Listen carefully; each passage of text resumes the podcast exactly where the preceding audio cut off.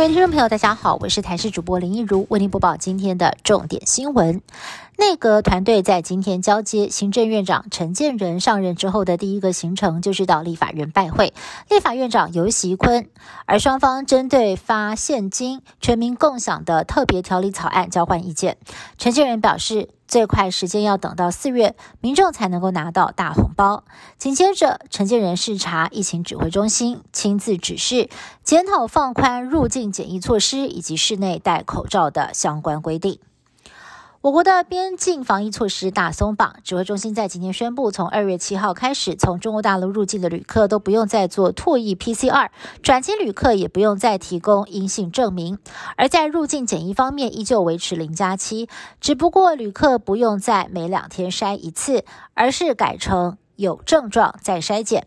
而原本传出今天就要公布室内免戴口罩的相关规定，是不是因为碰上了本土疫情在连假之后大爆发，一口气飙破三万例，才会选择今天暂时不公布呢？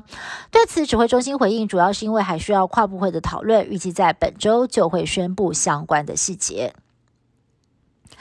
走过四十一个年头，高雄老字号五星级国宾饭店将在今天熄灯，而最后一个营业日，老顾客们特别回来回忆。有些人呢远从桃园来，还有在地的高雄人也特别来住。著名的烤鸭名菜面包也吸引了不少的民众抢买。大家都说啊，他们买的其实是一种情怀。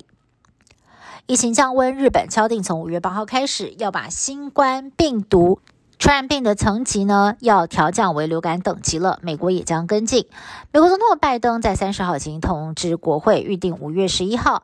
要来解除疫情警戒，一并结束国家紧急状态跟公卫紧急状态，让美国人民的生活正式的恢复到正常的水准。巴基斯坦西北部白夏瓦市三十号发生了恐怖攻击案，当地警察总部内有一座清真寺遭到了自杀炸弹客引爆炸弹，当场造成了惨重的伤亡，伤亡人数已经来到了八十八人，另外有一百五十多个人受伤。当地的激进组织巴基斯坦塔利班运动的指挥官宣称犯案，不过组织发言人却否认和这次的攻击有关。八国当局正在调查幕后的主使者，而各界严厉的谴责这次的恐怖攻击行为。台湾人很喜欢到日本旅游，不少人喜欢到奈良观光。如果到了奈良，一定会去的景点就是奈良公园，拿先被喂食可爱的梅花鹿了。而根据最新的研究发现，奈良公园梅花鹿的基因自成一格，跟奈良当地其他的鹿也有显著的差异。专家就推论了，背后的原因可能是因为奈良公园鹿千百年来一直受到人类的保护有很大的关系。以上新闻是由台视新闻部制作，感谢您的收听。更多新闻内容，请您持续锁定台视各界新闻以及台视新闻 YouTube 频道。